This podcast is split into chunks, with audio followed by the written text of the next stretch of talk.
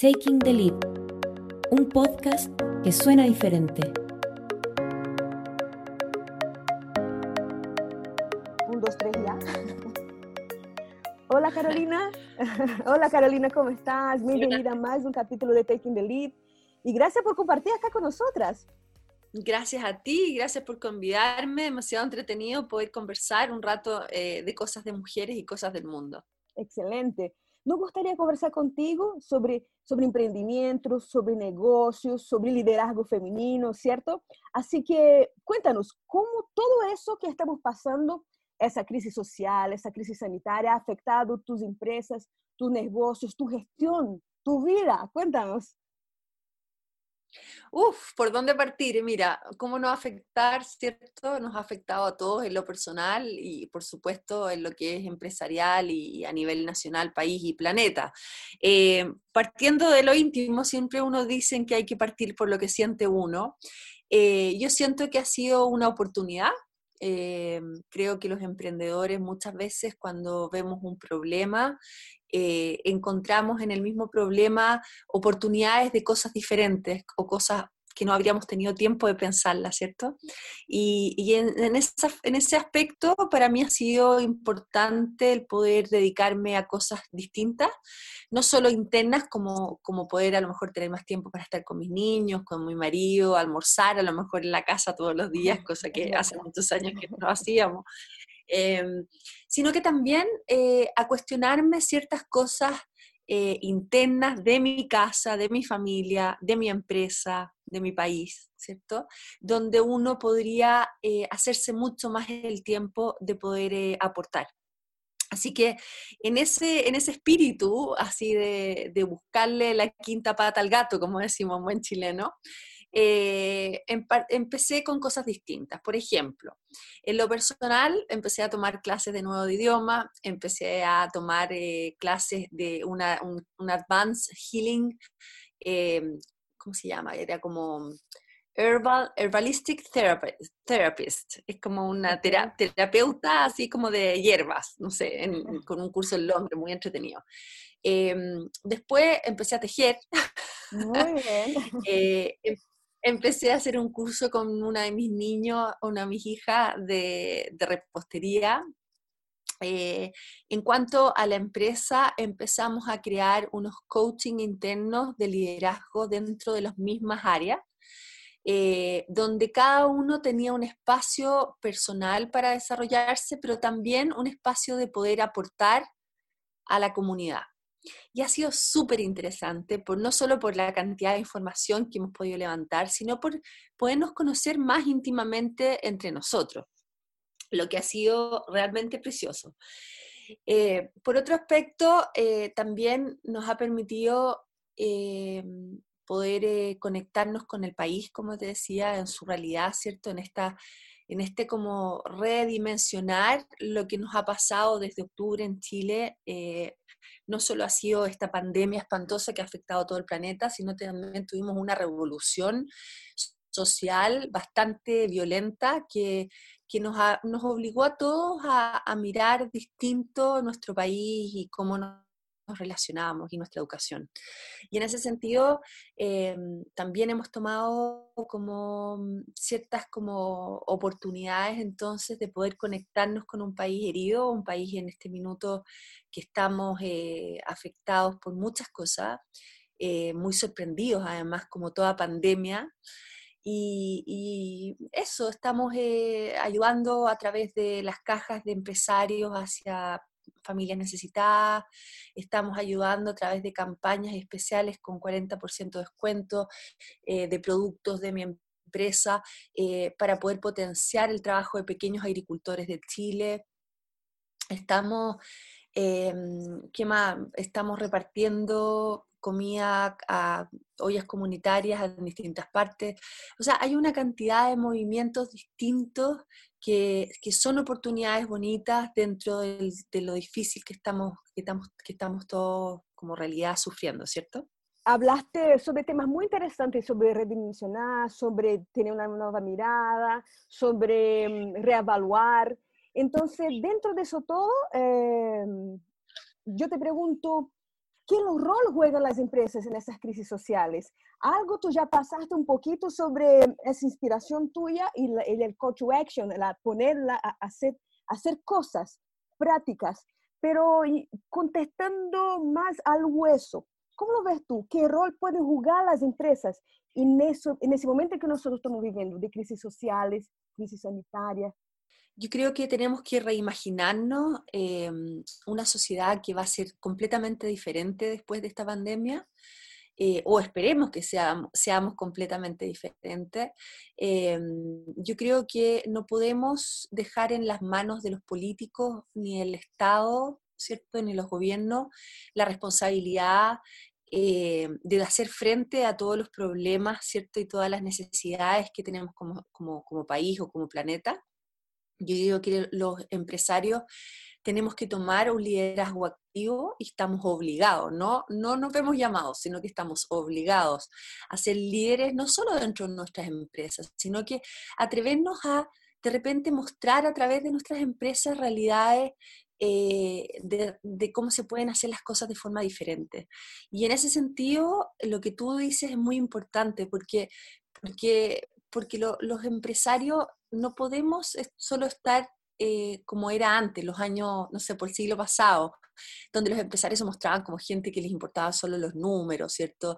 Y tener no sé cuántos MBAs y gente adentro trabajando con no sé cuántos títulos eh, y lograr no sé cuánto evita al año, no sé, sino que estar conectados con nuestra comunidad, ser un aporte para el planeta, ser un aporte desde todo, desde el, servicio o producto que ofrecemos hasta cómo lo hacemos cómo nos, cómo nos, cómo nos instauramos en el sistema, cómo contratamos gente, cómo, cómo capacitamos a nuestras personas y sobre todo cómo, cómo nos comunicamos con un consumidor final que, que, está encerrado, que está necesitado, que está triste, que está deprimido y, devaluado, digamos, en todo sentido. Em, y, por eso eh, el llamado es a, a atreverse. Muchas veces nosotros creemos que lo que hacemos es obvio, que las empresas funcionan todos más o menos iguales. Y, me he dado cuenta que no es así. Que cada empresa es como cada familia, tiene su sello, tiene su forma de interactuar. Y yo creo que muchas de esas cosas son rescatables y son comunicables para que entre nosotros nos podamos ayudar y apoyar. Excelente. Em, al enfrentar esa crisis social, o cualquier otra en realidad, las empresas muchas veces deben votar todo lo planificado. Tenemos como un plan, un business plan, ¿cierto? Un, un, objetivo y no construir la táctica, cómo debe hacer long run. Y cuando uno se ve enfrentando a ese tipo de cosas, crisis social, crisis sanitaria, eh, uno tiene que votar todo y buscar nuevas oportunidades en el mercado para sobrevivir, para mantenerse a flote, ¿cierto? Por un lado y también cada vez más por otro, no perder la oportunidad para contribuir hacia una mejor solución eh, con respecto al momento social que se vive, ¿cierto? ¿Cuáles son las nuevas oportunidades que ves tú ya surgiendo en ese momento en el mundo de los negocios, en el mundo del emprendedorismo, en el mundo empresarial? Y si has visto algún caso de éxito que pueda compartir con nosotros. Eh, algo mencionaste de las acciones que está haciendo, pero ¿cómo lo ves tú eso desde un punto de vista de oportunidad? Mira, yo lo veo como, mm, como una oportunidad, como dices tú. De todas maneras, creo que los minutos de crisis es un minuto de tiempo para reflexionar y mirar, tanto a uno mismo, ¿cierto?, como para afuera. Y, mm, yo, yo he visto cosas muy bonitas eh, de empresarios y de gente sin mayor gana de hacer un, un afán político ni social de, fama, ni mucho menos, eh, que me llama mucho la atención. Hay una, mm, hay una, hay una como movimiento en Chile que se llama Únete Social, creo, lo estoy buscando en este minuto, no me acuerdo exactamente, pero eh, que me ha llamado mucho la atención y te lo cuento porque eh, lo que hace es que se mueva cada uno a poder aportar dentro de la necesidad social que existe hoy día de hambre, ¿cierto? De pobreza, de falta de empleo y de toda la realidad que conocemos que se está repitiendo a lo largo de todo el planeta, eh, a unir gente que tiene ganas de ayudar, pero dentro de sus posibilidades de ayuda. O sea, algunas ayudan cocinando en ollas comunes, otros ayudan aportando alimento, otros ayudan distribuyendo el alimento, otros ayudan haciendo un levantamiento social de quién necesita más la ayuda. Y así se ha formado una verdadera red donde, donde es lo que me hace sentido, qué es lo que viene, donde está como, como como lo digo, es como piscina común que tenemos, que es este planeta maravilloso, ¿cierto? Eh, tiene que estar interconectado por miles de fibras y miles de pequeñas venitas que nos hacen sensibles a la necesidad del lado. Y en ese, en ese aspecto creo que es eh, la tremenda oportunidad que veo dado lo que está pasando. Porque ninguno de nosotros va a salir a la calle, creo yo, después de que pase esta pandemia, de la misma forma con que entramos. Eh, o espero yo que, que, todos hayamos tenido la posibilidad de pensar, de ver qué cosas queremos cambiar, qué cosas no nos gustan de nosotros mismos, ¿cierto? Y qué cosas no nos gustan de nuestra sociedad. Y en ese aspecto, yo creo que cuando salgamos a la calle de vuelta a vivir una vida, ojalá relativamente normal, volvamos con, con otras eh, actitudes. Y yo creo que esas actitudes tienen que ser eh, reforzar nuestros valores. Yo creo que los valores van a ser ahora eh, en el siglo que viene, en, este, en esta nueva como, como etapa que comienza, eh, van a ser importantes tener los valores claros y ser capaces de defender lo que nosotros queremos y, estamos seguros que es lo que aporta, pero no como un concepto político, así con eslogan, sino que de, con hechos, con facts, ¿cachai? Eh, acá ya el bla bla, la red social, el que tiene más likes, no, no es lo que ya la gente quiere saber ni oír. yo creo que vamos a esperar gente más real, gente más humana, de verdad empresas más conectadas, eh, empresas que no hacen las cosas por marketing, sino que las hacen por, porque realmente sienten una necesidad imperiosa de poder eh, compartir. Y, y, yo creo que eso nos va a rescatar eh, de todo lo que vamos a tener que vivir, que vienen tiempos difíciles, porque no va a ser fácil volver a, emplear la cantidad de gente desempleada producto de esto, ni tolerar todas las distintas formas, ¿cierto?, de pensar que tenemos hoy día en el mundo. Eh, yo creo que la única forma va a ser encontrar esta, dentro de esta piscina común, me imagino que esta red así como enervada de miles de miles de venitas que nos hacen sentido y que nos nutren unos a otros. En los últimos años han tomado, ha tomado mucha fuerza el, el emprendimiento, el emprender para enfrentar las crisis sociales, los cambios climáticos, aportar a la economía. Eh, de ahí mismo surgió ese concepto de emprendimiento social, es decir, las empresas que buscan no solamente rentabilizar, ¿cierto? Sino también generar un impacto positivo en el entorno eh, a través de sus modelos de negocios, el cual se está instalando incluso en algunas empresas tradicionales, hemos, hemos visto y estudiado que empresas con, con larga trayectoria han mirado a esos modelos para ver qué pueden rescatar y traer hacia su interior, ¿cierto? ¿Cuáles son las ventajas que crees tú eh, que, los eh, que los emprendedores pueden traer al momento de buscar soluciones para problemas sociales? No digo solamente los emprendedores, pero mm, esa nueva generación de personas que hacen negocios o que tienen esa mirada más holística o, más inclusiva o más preocupada con el entorno, con la generación de impacto positivo? Mira, Carolina, yo creo que en general la persona emprendedora o innovadora em, como detecta, tiene más antenas, como quien diría. Si lo miráramos en la naturaleza, me imagino que, que, que, Dios le puso como, como más antenas perceptivas a las necesidades que existen en el entorno. Y en, ese, y en eso eh, es súper es super, eh, imaginable, ¿cierto?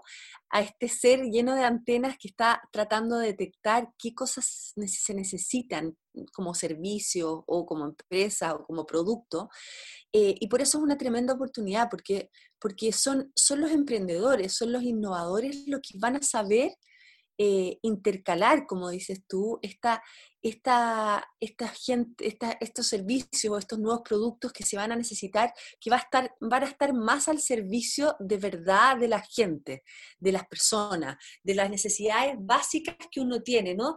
Vamos a empezar a tener, ¿cierto?, una conexión más fuerte con el, con el que lo que necesito es porque aporta y porque me aporta a mí y aporta al del lado. Así que yo creo que los emprendedores y, los innovadores tienen una oportunidad enorme, enorme, porque está cambiando todo a una velocidad tan rápido que acá el que sepa leer mejor con estas antenas el, el environment eh, va a ser capaz eh, de achuntarle, como se dice en chileno, o de, de, no sé cómo se dice en, una palabra más, de precisar algo, algo exactamente como lo necesita la sociedad hoy día. No sé si contesto tu pregunta, Carolina, sí, pero... está perfecto.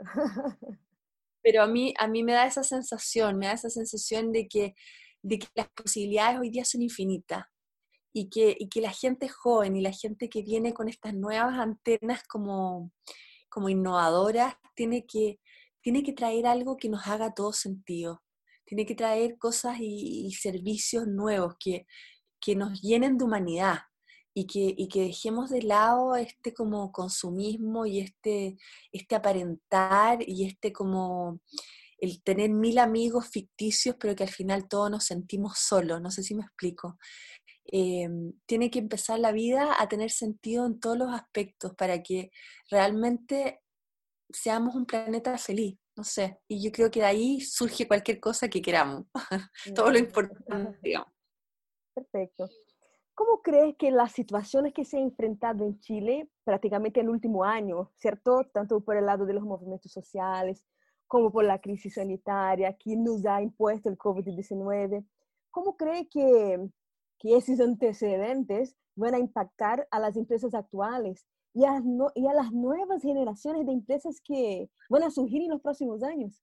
Eh, en octubre, para los que nos están oyendo, en Chile hubo una crisis muy fuerte social, eh, pero la, la, triste es que yo diría que fue una crisis muy violenta, más que una crisis social, fue una crisis eh, muy, muy irrumpidora, muy quebradora de, valores, de contenido, muy sin sentido. Y, no era lo que la gente buscaba. Y, gracias a Dios no fue algo político, ni fue algo, eh, ni algo como propiamente social, sino que fue de las personas. Yo creo que cansadas en cierta forma, eh, cansados de trabajar sin sentido, como decíamos antes en la pregunta anterior.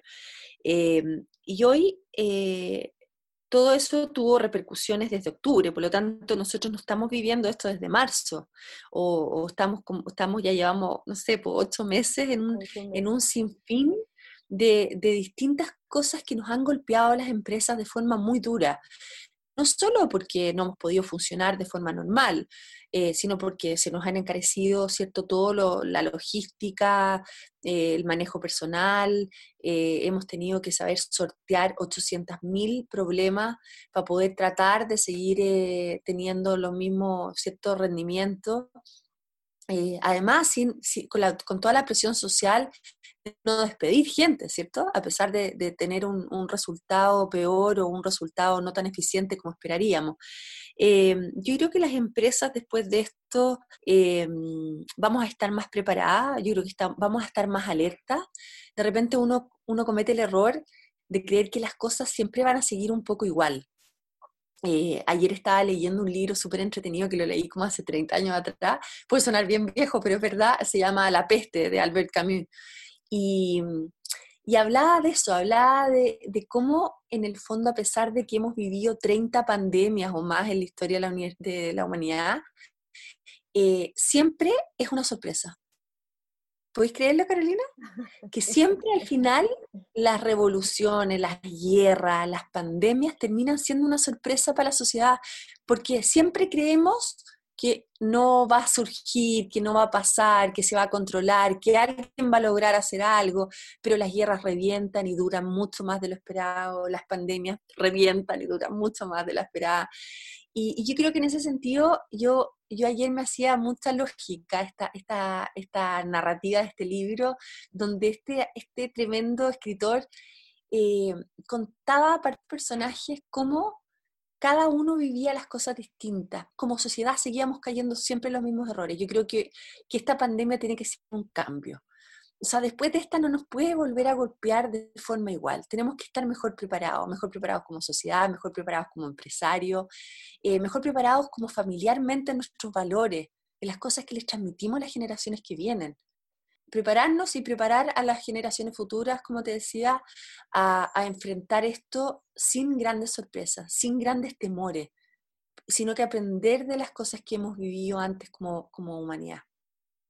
Carolina, ¿tú crees que es eso lo que estamos viviendo acá en Chile, que algo eh, no es único finalmente? Nosotros estamos viviendo una crisis desde octubre, pero Hong Kong estaba pasando también por algo similar, tenía el estallido de su propia crisis local, ¿cierto? Pero tampoco es algo masivo, algo puntual. Algunos pocos países han vivido por tanto tiempo. Pero tú crees que mm, pasar por esa experiencia eh, eh, eh, eh, algo que va a hacer con que el mundo empresarial sea un mundo mejor?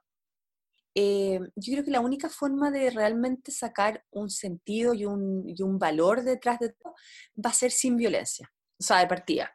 Yo creo que ninguna empresa, ningún empresario, ningún político, ningún, ningún emprendedor, nadie quiere volver a pasar ni a vivir lo que pasó en octubre en Chile. Yo creo que desde ese aspecto no va a ser nunca una lección para nadie positivo.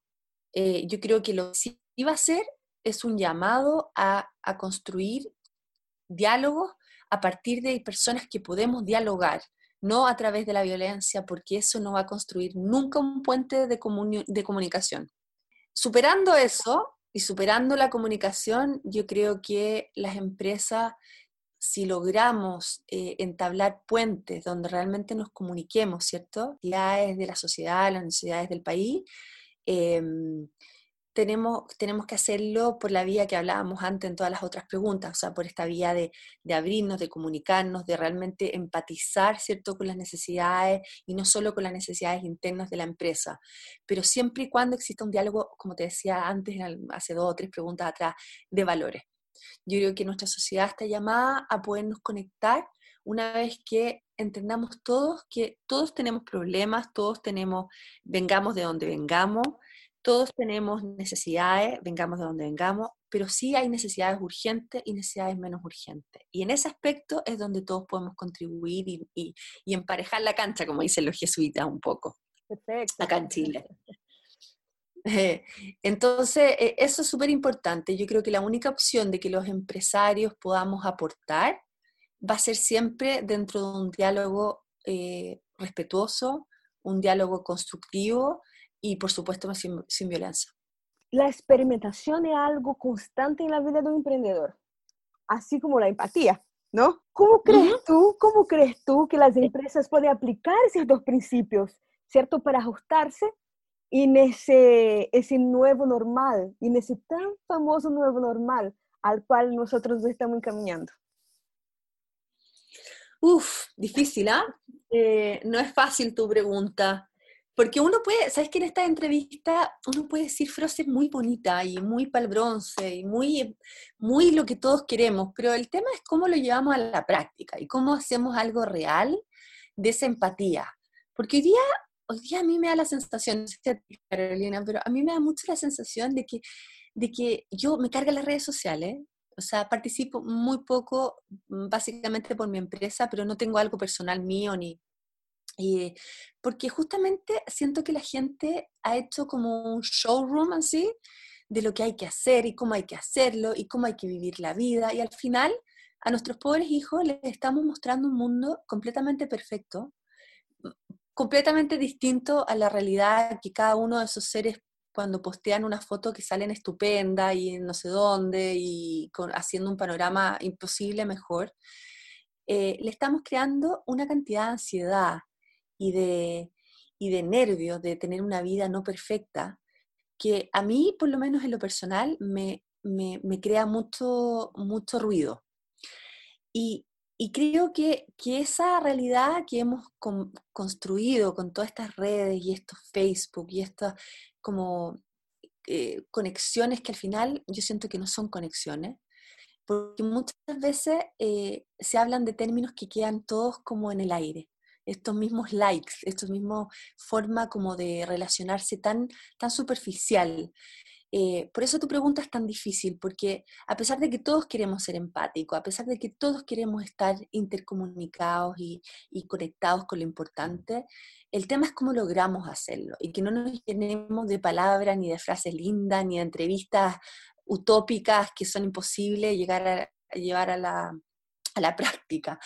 Por lo tanto, no sabría responderte tu pregunta hoy día, fíjate. Yo creo que Mm, que, esto va a ser un constante, como dices tú, seguir explorando y cada día de este encierro nos va a llevar a todos a, mm, a, poder hacer una reflexión y un mea culpa de cuánta responsabilidad tenemos de lo que está pasando y cuánto podemos realmente cambiar. Y de repente ese cambio parte por, por la casa, no necesitamos salir a otro país a ayudar a, los que se están muriendo de hambre en África ni en Haití, sino que muchas veces eh, el cambio va por casa, como se dice, tan, tan conocida esa frase, pero empezar a ser buena persona con la gente que tenemos al lado, en el caso de Chile, eh, ser más tolerante, en todos sentidos, los políticos entre ellos, nosotros hacia los políticos, eh, nosotros hacia el que va manejando al lado. Tenemos una agresividad muy grande eh, para relacionarnos.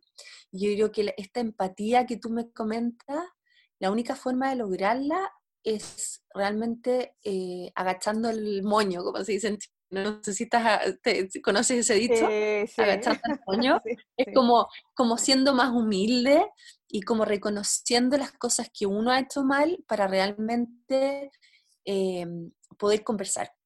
Y esa empatía la vamos a lograr primero, primero mostrando uno, esa primera como, a lo mejor esa como, como reverencia así hacia el otro, diciendo, ¿sabes qué? Yo no soy perfecto, no tengo una vida perfecta, no tengo todas las herramientas que quisiera tener, pero, pero a lo mejor en conjunto podemos solucionar ciertas cosas que a ti te pasan y a mí me pasan yo creo que esa es la primera approach para poder tener una, en verdad, a lo mejor una empatía a nivel empresarial. Yo creo partir por casa y partir por, eh, por reconocer y ser más humildes nosotros en, en, las cosas que en el día a día que hacemos. Perfecto. Carolina, Muchas no sé si respondo a tu pregunta. a lo mejor estoy lo más profundo y grave que hay en esta escena. pero, pero bueno, es lo que siento. Estamos en una etapa de transformación, ¿cierto? Todos nosotros. Carolina. Exacto. Y bueno, ahí estoy. Muchas gracias, muchas gracias por tu generosidad en compartir acá con nosotros. Fue muy inspiradora tu entrevista y yo estoy muy segura que a todos los oyentes de Taking the Lead van a estar felices en aprender un poquito contigo. Creo que compartir más que aprender, yo creo que, que es importante y gracias por la oportunidad Carolina, por lo que hacen. Encuentro fantástica estas dos extranjeras en Chile que, que, están haciendo este tremendo movimiento, donde nos conectemos las mujeres, donde, donde tengamos un, un espacio, ¿cierto?, para poder eh, dar distintos puntos de opinión nomás. Muchas gracias. Gracias a ti.